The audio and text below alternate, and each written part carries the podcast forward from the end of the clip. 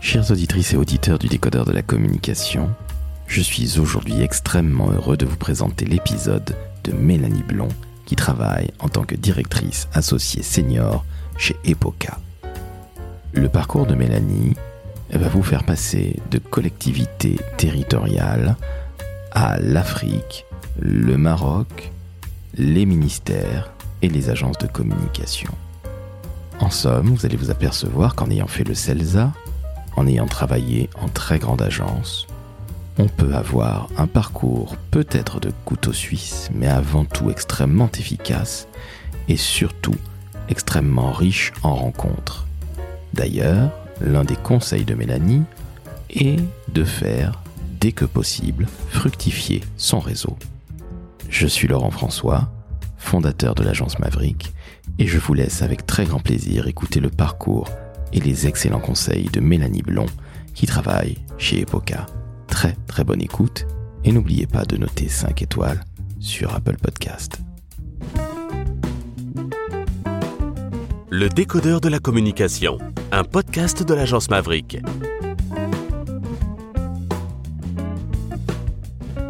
Salut Mélanie, Bonjour Laurent. comment va? Écoute très bien. Merci à toi d'avoir accepté cette invitation au décodeur de la communication. C'est un véritable plaisir et un honneur. Plaisir partagé. Je te remercie d'avoir pensé à moi. Eh bien écoute, c'est avec grand plaisir comme je te le disais. Alors Mélanie, tu as un parcours un peu de tueuse en série. Alors, tueur en série, rassurez-vous, chères auditrices, chers auditeurs, ce n'est pas du tout négatif dans ma bouche, bien au contraire. Et justement, est-ce que tu peux te présenter aux auditeurs du décodeur de la communication, s'il te plaît, Mélanie? Alors, je vais essayer d'être euh, rapide, efficace. Euh, ça fait 20 ans que je travaille dans, le secteur de la communication. Euh, je suis diplômée du CELSA, donc euh, je suis une pure communicante, entre guillemets. Et j'ai toujours veillé à être une sorte de couteau suisse de la communication. J'ai fait du public, j'ai fait du politique, j'ai fait de l'entreprise privée, j'ai fait de l'annonceur, j'ai fait de l'agence. J'ai même fait un détour par le Maroc et j'ai toujours veillé à multiplier euh, à la fois les structures, les métiers et, euh, et les, les, les domaines d'activité parce que j'avais envie d'explorer toutes les facettes de la communication et je m'en félicite aujourd'hui parce que à l'époque on me disait que je virevoltais un peu et que je butinais dans tous les sens et aujourd'hui je m'aperçois que quand on a un profil euh, polyvalent on est le mieux armé pour évoluer et durer dans ce métier et je l'espère être un peu performant. Nous sommes bien d'accord qu'aujourd'hui on dit toujours qu'on doit être spécialiste de telle ou telle chose. Et là, tu es en train de nous prouver qu'au bout de 20 ans, avec euh, le recul, il faut savoir être très polyvalent. C'est bien ça? Bah, je, je- je l'observe de façon très factuelle, c'est-à-dire que moi, quand j'ai démarré euh, dans la communication, on nous expliquait effectivement qu'il fallait se spécialiser. Et puis en 20 ans, le métier que je fais aujourd'hui n'a quasiment rien à voir avec le métier tel que j'ai commencé à le faire quand j'étais stagiaire. Et ce qui m'a permis de m'adapter, c'est justement euh, de toucher un peu à tout, parce que en fait, nos métiers, j'ai l'impression en tout cas qu'ils sont de plus en plus hybridés, c'est le mot à la mode. Euh, mais aujourd'hui, quand tu fais euh, des contenus, tu es évidemment obligé de les penser multi-supports. Euh, quand tu fais des relations presse, tu peux pas faire des relations presse efficaces si tu maîtrises pas les réseaux sociaux. Quand tu as une crise du Covid, eh ben tes événements c'est mort, donc tu fais des événements digitalisés. Donc si tu maîtrises pas la vidéo, à la fois les logiques de montage d'un événement, mais aussi la digitalisation de cet événement, tu es mort. Donc le fait d'avoir euh, touché à tout te permet de d'appréhender ce- cette hybridation euh, permanente et croissante. Et puis ça nourrit aussi. Euh, parce que euh, ça, ça va t'inspirer, euh, ce que tu as vu ailleurs, euh, tu vas pouvoir le, le plugger ou le dupliquer ou le proposer à un client. Donc, je, je me félicite en fait de ne pas avoir suivi les conseils qu'on m'avait donnés à l'époque et, et d'avoir multiplié les, les lames du couteau suisse parce que ça m'a permis de rebondir et de, bah, et de toujours m'adapter. Et, et je pense que si j'avais un seul conseil à donner à quelqu'un qui aujourd'hui démarre dans les métiers de la com, c'est que probablement ce que je suis en train de lui dire euh, va durer, que on n'a aucune idée de ce que sera nos métiers, euh, ce que seront nos métiers dans dans dans 10 ans ou dans 20 ans. Donc surtout être curieux, multiplier les, les opportunités et, euh, et, et toujours être en, en situation d'apprendre. Euh, moi, j'ai 42 ans, je suis en train de découvrir Clubhouse, voilà. Et, c'est, alors ça durera peut-être pas, ce sera un phénomène de mode, mais peut-être que demain, ça sera le support de référence. Donc, il faut toujours apprendre, découvrir des nouvelles choses et ne surtout pas rester dans son confort. Nous sommes bien d'accord. Alors, merci beaucoup de t'être présenté aussi brièvement et de manière aussi euh, brillante. Est-ce que tu peux revenir, s'il te plaît, sur ton parcours? Alors, peut-être pas tout dire, mais tu as fait une carrière en agence, en communication politique. Est-ce que tu peux en dire un petit peu plus? Parce que ton parcours est justement euh, très riche en expérience et en expertise Alors moi d'abord je suis arrivée dans la com un peu par hasard. Euh, j'avais fait une licence de lettres et puis je me suis aperçue euh, arrivée au pied du mur qu'en fait j'avais pas du tout envie d'être prof. Et donc je me suis dit qu'est-ce que je peux faire? À l'époque je m'intéressais beaucoup aux médias et puis j'avais très tôt été fascinée par tu sais, dans les cours d'histoire, euh, les analyses de manipulation des masses, euh, notamment lors de la Seconde Guerre mondiale. J'étais assez fascinée par aussi, à l'époque, la capacité de, de, la pub à nous faire acheter des choses, etc.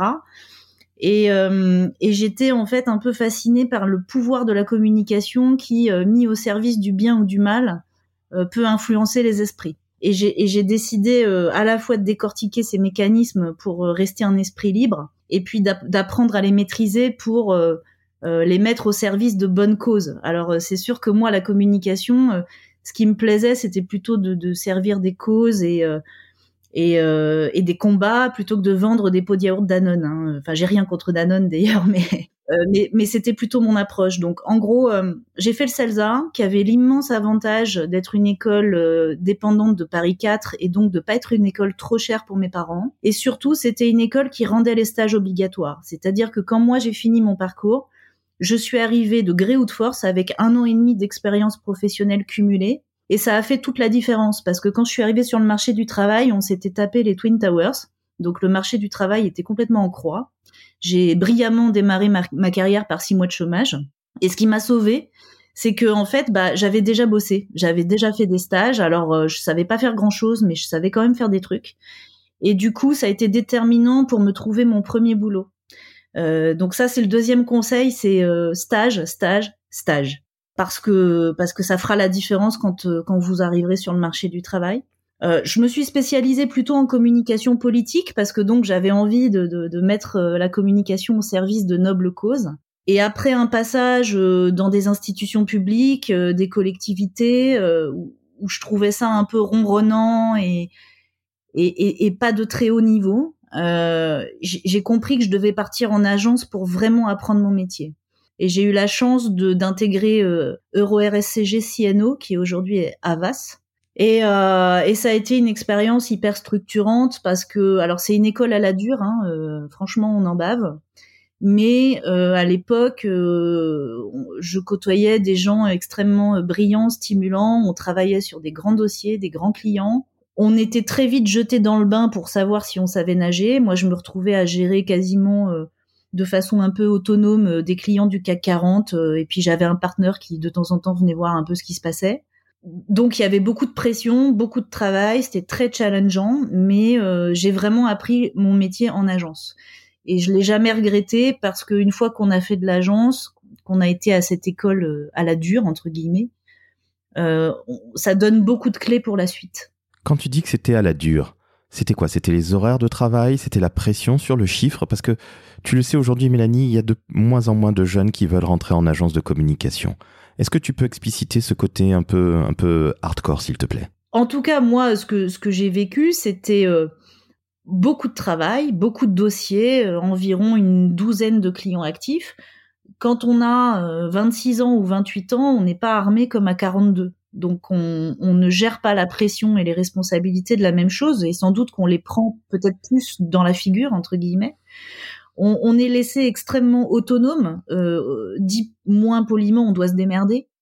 Euh, donc ça correspond pas à toutes les personnalités, c'est-à-dire que bah moi on m'a jeté à l'eau et euh, puis on a regardé si je flottais. Donc je me suis débattue et puis j'ai flotté et puis j'ai même commencé à, battre des bras et des jambes et à avancer et à, nager. Mais ça correspond pas à tout le monde. Il y a des personnalités qui, qui peut-être le vivent moins bien. Et, on est aussi dans des, dans des environnements où finalement l'école ne vous prépare pas. C'est-à-dire que quand vous arrivez en agence, en fait, vous savez rien faire et vous apprenez sur le tas votre métier. Et apprendre son métier sur le tas, quand on doit tout de suite délivrer du très haut niveau pour des clients du CAC qui sont très exigeants, etc., c'est ça met énormément de pression. Donc euh, c'est une école à la dure. Par ailleurs, je pense qu'aujourd'hui, euh, il y a certainement aussi euh, un changement de, mentalité de génération. Alors, je vais pas faire la, vieille conne. Euh, je pense qu'aujourd'hui, je pense que les, jeunes euh, sont peut-être plus attentifs à être davantage respectés. Euh, c'est pas plus mal. Euh, et ça va forcer aussi les agences à, à, développer d'autres façons de faire pour euh, pour attirer les talents et pour les garder. Par ailleurs, on va pas se mentir, euh, quand on est en agence, quand on est en bas de la chaîne alimentaire, c'est-à-dire qu'on est le petit consultant euh, pressuré, mal payé, qui doit produire, on le vit beaucoup plus mal que quand on arrive avec 20 ans de seniorité, qu'on dirige des équipes et où bah forcément quand on bosse, on a la partie la plus stratégique, la plus valorisante, la plus épanouissante. Euh, bon, je dirais que ça se mérite aussi. Et c'est important, du coup, je pense, quand on est senior et qu'on lead des équipes, d'être passé par là et de, et, de, et de pouvoir se mettre à la place de ses consultants.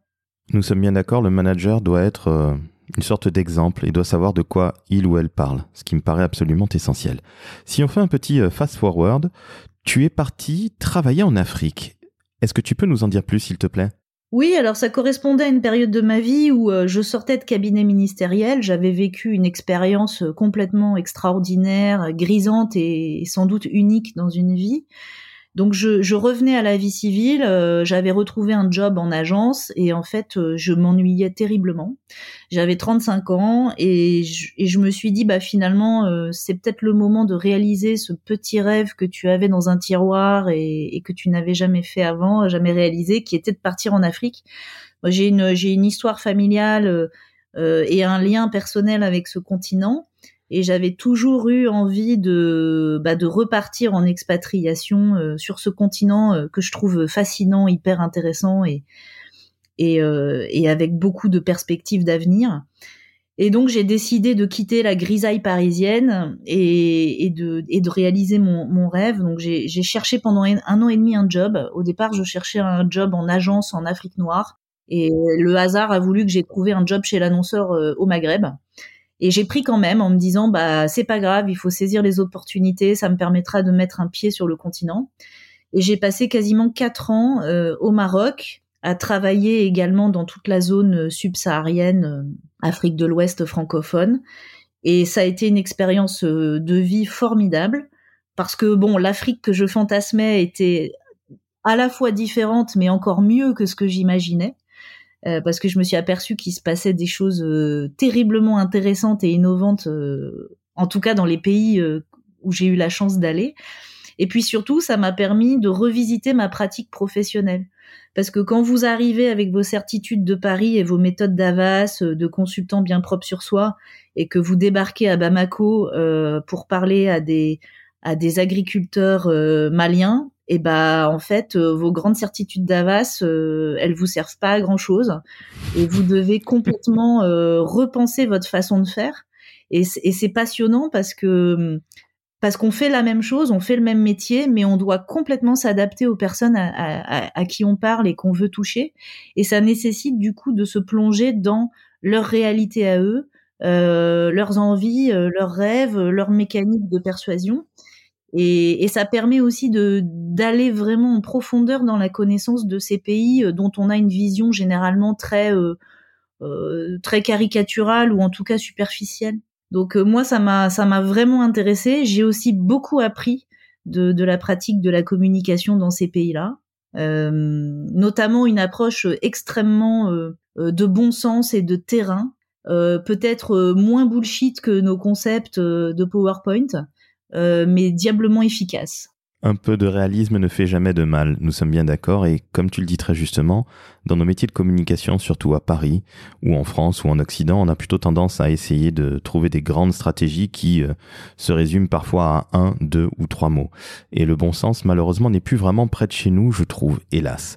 Alors, tu pars en Afrique. Tu y vis pendant 4 ans, si je dis pas de bêtises, hein, c'est bien ça? Oui. Et un petit peu auparavant, et là on revient sur ton parcours qui est absolument passionnant, tu rencontres un homme, Xavier Bertrand. XB pour les intimes. Alors j'en suis pas encore intime de Monsieur Bertrand. Euh, tu parlais de communication politique. Comment tu as rencontré cet homme-là et comment ça se passe la communication d'un politique?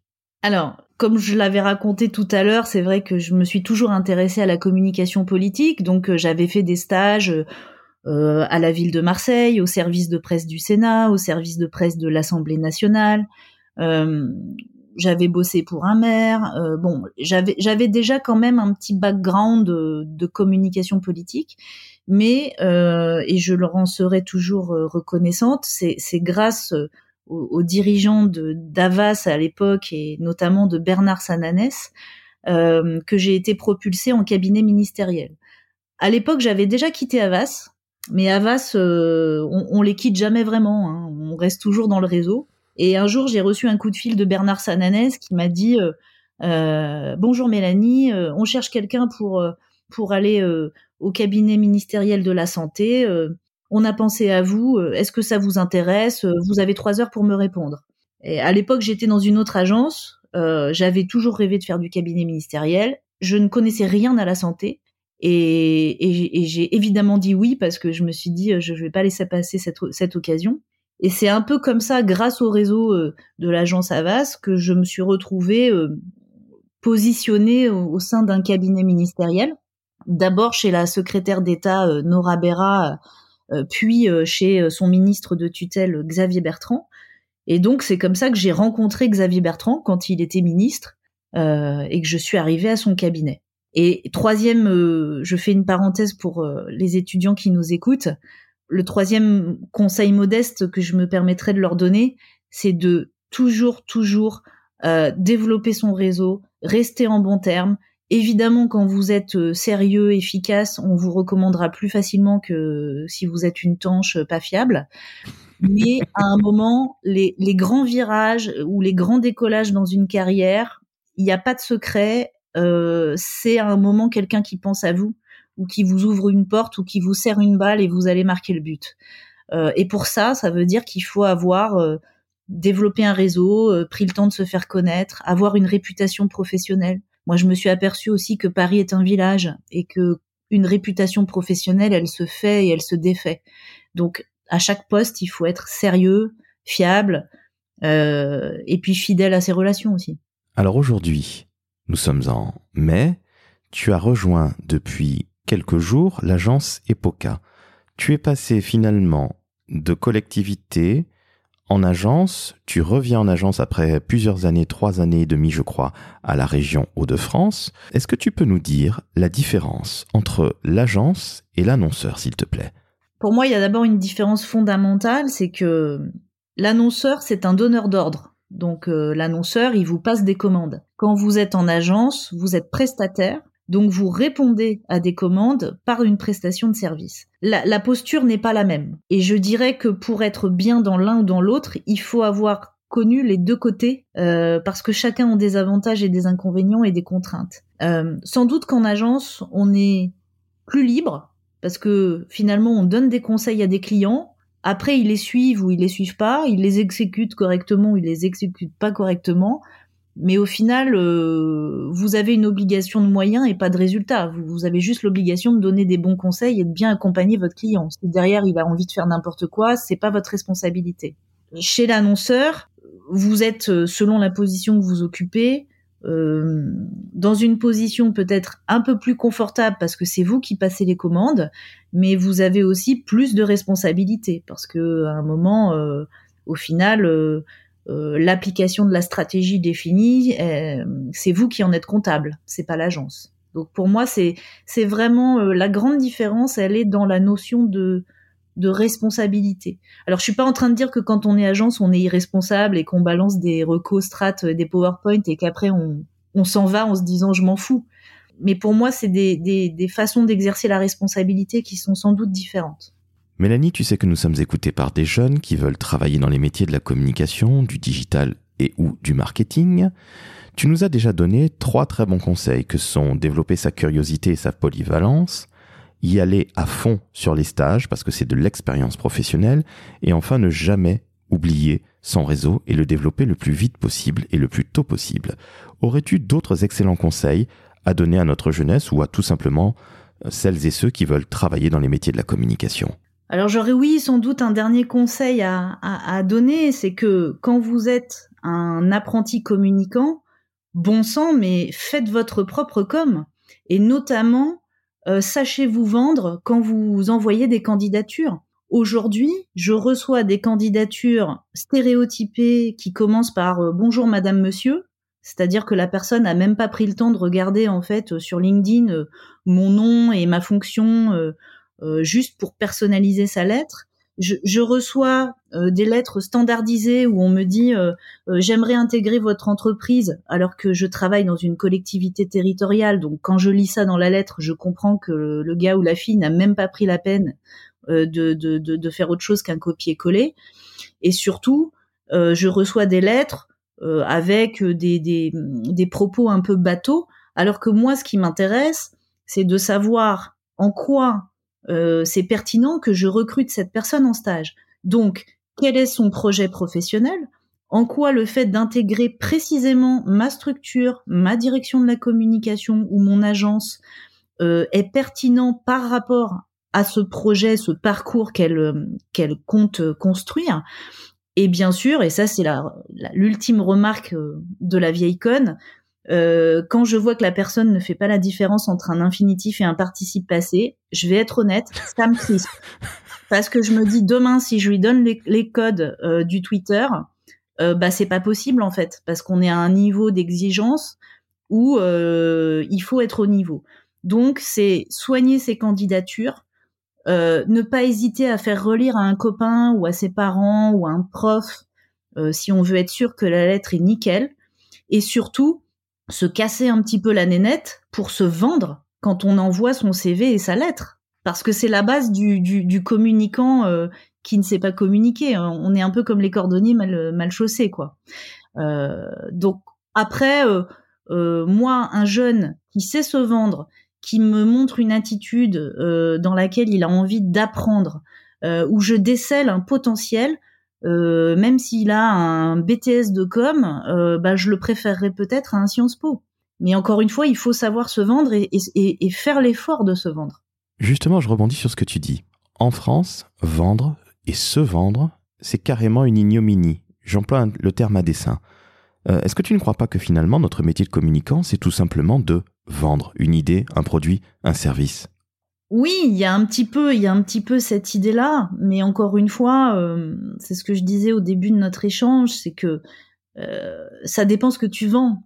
Et euh, tu te lèves certainement pas le matin de la même façon quand tu vends un projet d'intérêt général, un, changement positif dans les usages ou dans les mentalités, ou une personnalité inspirante euh, que quand euh, tu te lèves le matin euh, pour te dire qu'il faut que tu remplisses les objectifs du marketing de lancer la nouvelle gamme de yaourts. et encore une fois, je, je, je, dis ça sans mépris parce qu'il faut aussi des gens qui vendent des yaourts. Mais moi, je crois surtout que tu peux le voir comme de la vente, mais tu peux le voir aussi comme de l'influence.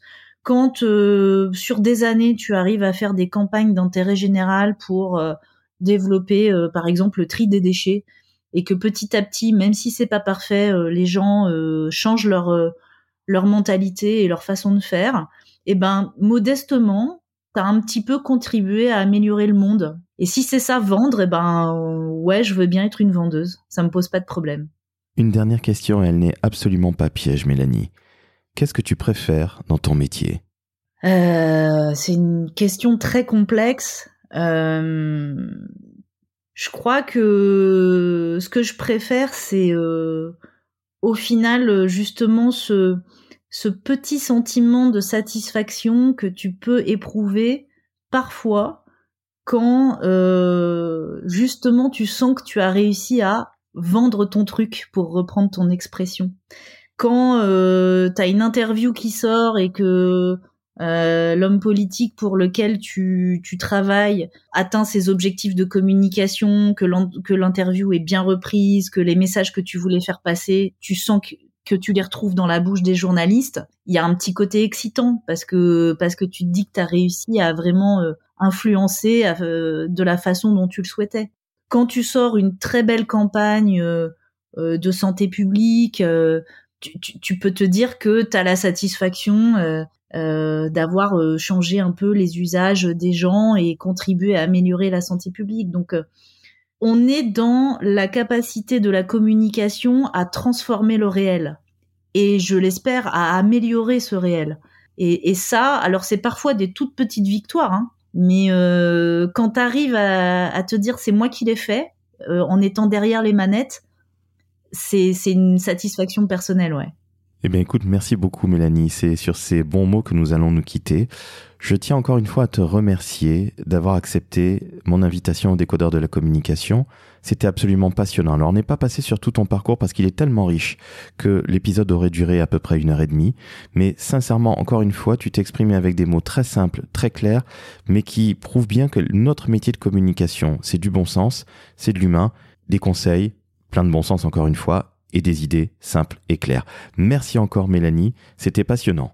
Merci beaucoup Laurent. Chers amis, chères auditrices, chers auditeurs, vous le savez, à la fin de chaque épisode, je fais ma petite popote commerciale. Et oui, je vends. Alors, je vais vous dire juste une chose. Le décodeur de la communication se porte plutôt bien, on parle de nous, j'en suis très heureux, mais surtout ce qui m'importe, c'est que, que vous soyez jeune, moins jeune, que vous ayez envie de découvrir les métiers de la communication avec des grands communicants ou avec des grandes communicantes comme Mélanie, eh bien je suis le plus heureux des hommes. Alors si vous avez envie de partager ces bons moments que nous passons depuis déjà, allez, presque 20 épisodes, eh bien je vous invite à partager, commenter et à noter 5 étoiles sur Apple Podcast. En tout cas, je vous remercie et Mélanie, je te fais un très gros bisou même si nous sommes en période de Covid, hélas. Merci encore. Bisous Laurent. Ciao ciao